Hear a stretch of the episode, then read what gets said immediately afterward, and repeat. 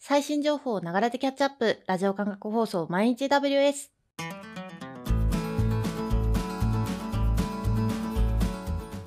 おはようございます。サーバーワックスの小林です。5月20日、今日も最新のアップデートを皆様にお届けしていきます。電車に乗りながら、ご飯を食べながら、ちょっとしたながら時間で気軽にキャッチアップしていきましょう。放送のフィードバックは YouTube のコメント欄、また Twitter のハッシュタグサバーにて投稿お願いします。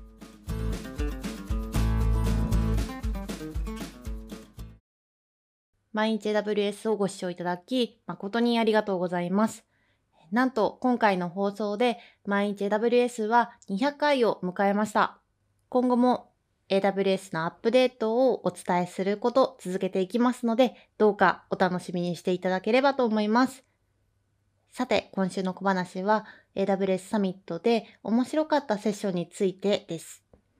私が面白かったセッションは、事例セッションの Yahoo のマーケティング事業を支える分析環境の構築と発展ですね。データ分析関連のセッションになるんですけれども、データ分析環境のオンプレから AWS の移行及びその後の活用強化のお話でしたね。各フェーズでの目標と実施内容、あと体制あとアーキテクチャですね。そんなところの、えっと、データ分析を AWS で実施した時の情報っていうのが網羅されている事例セッションで非常に情報量が多くて面白かったです。本セッションも含めて AWS サミットで公開されたセッションはアーカイブが配信されておりますので、ぜひチェックしてみてください。では早速最新1日のアップデートを見ていきましょう。今回は5月19日、7件のアップデートがありました。まずは一つ目。AWS App Runner が一般提供開始。こちらは新サービスのサービス開始についてのアップデートになります。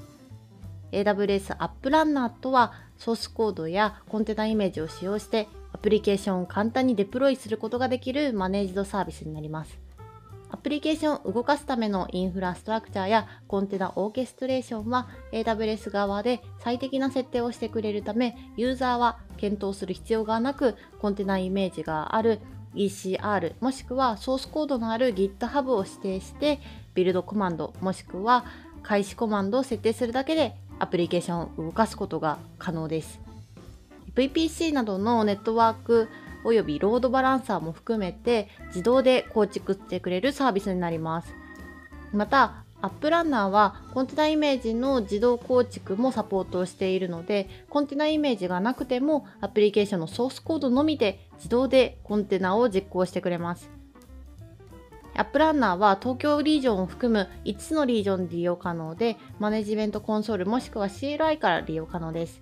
現在、 App Runner のワークショップも AWS の公式から提供されていますので、 App Runner 使ってみたいけど、どのように使っていいかわからない方などは、ぜひ活用してみてください。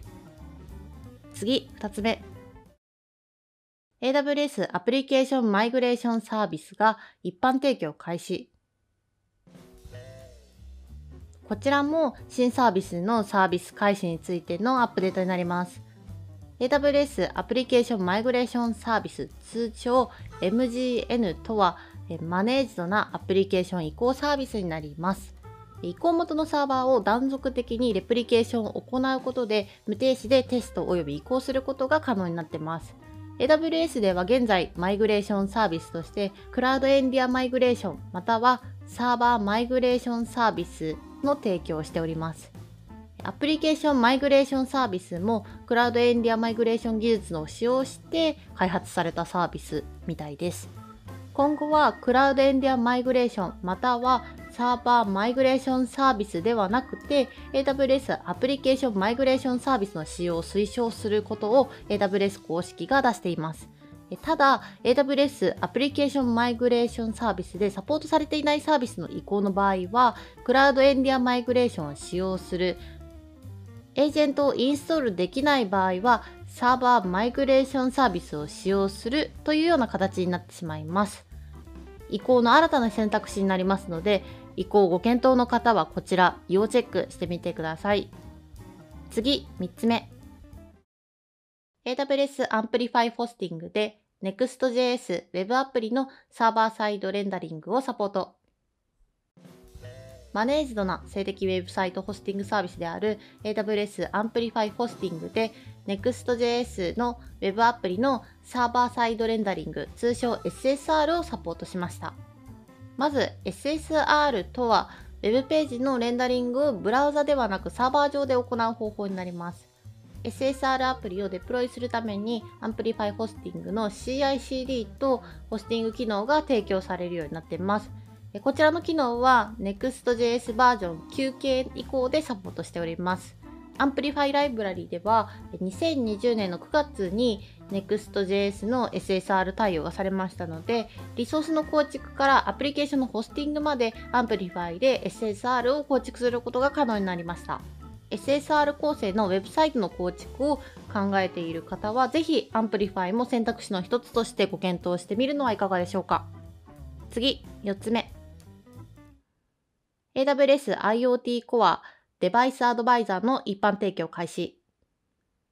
こちらは IoT デバイスを AWS に接続して管理する AWS IoT Core の新機能デバイスアドバイザーの提供開始のアップデートになります。デバイスアドバイザーとは IoT デバイスの検証をするためのマネージドなテスト機能で IoT デバイスが AWS IoT Core と安全に接続された状態であるか検証することが可能になります。IoT アプリケーションを本番利用する前にデバッグとして利用することが可能です。デバイスアドバイザーは追加料金なしで利用することができます。東京リージョンを含む4つのリージョンでこの機能は利用開始になっておりますので、該当リージョンで AWS IoT Core ご利用の方はぜひデバイスアドバイザーをご使用してみてください。次、5つ目。AWS コンピュートオプティマイザーで Amazon EBS ボリュームと AWS ラムダ関数のメモリサイズの推奨事項を CSV ファイルとして Amazon S3 にエクスポートができるように。使用状況からスペックの過不足をレコメンデーションしてくれるサービス AWS コンピュートオプティマイザーで Amazon EBS ボリュームと AWS ラムダ関数のメモリサイズの推奨事項を CSV ファイルとして Amazon S3 にエクスポートができるようになりました。スペックの過不足のレコメンデーションの結果は、マネジメントコンソールから GUI で確認可能ですが、その結果を S3 で保管することが可能になっています。また、マルチアカウント運用されている場合、管理アカウントの単一の S3 に複数アカウントのコンピュートオプティマイザーの結果を集約して一括管理することも可能です。東京リージョンを含む多くのリージョンで使用ができるようになっています。なお、AWS コンピュータオプティマイザーは追加料金なしで使用することができます。コスト削減のために利用することも可能ですので、ぜひご利用のご検討してみてください。次、6つ目。Amazon eCase および eCase ディストロで Kubernetes バージョン1.20をサポート。Amazon eCase および eCase ディストロで Kubernetes バージョン1.20をサポートしましたというアップデートになります。Kubernetes 1.20でのリリースでは、ランタイムクラスの設定、プロセス ID の制限の設定、API のプライオリティとフェアネスがデフォルトで有効になっていることなどが挙げられます。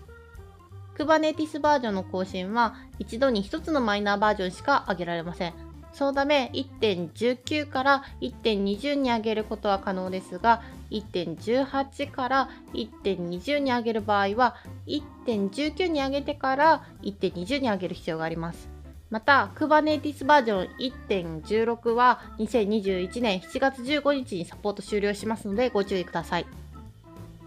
最後、7つ目。AWS エレメンタルメディアコネクトで CDI と JPEG-XS をサポート。マネージドなライブビデオ転送サービスである AWS エレメンタルメディアコネクトでクラウドデジタルインターフェース、通称 CDI と JPEG-XS をサポートしましたというアップデートになります。まず、クラウドデジタルインターフェースとは、2020年9月に提供開始された非圧縮のライブビデオ転送のためのインターフェースになります。今回のアップデートで CDI フローを使って非圧縮のライブビデオのワークフローをエレメンタルメディアコネクトで対応することが可能になりました。また、ビデオ出力として JPEG-XS にも対応しております。エレメンタルメディアコネクトご利用の方はぜひ確認してみてください。以上7件。5月19日のアップデートでした。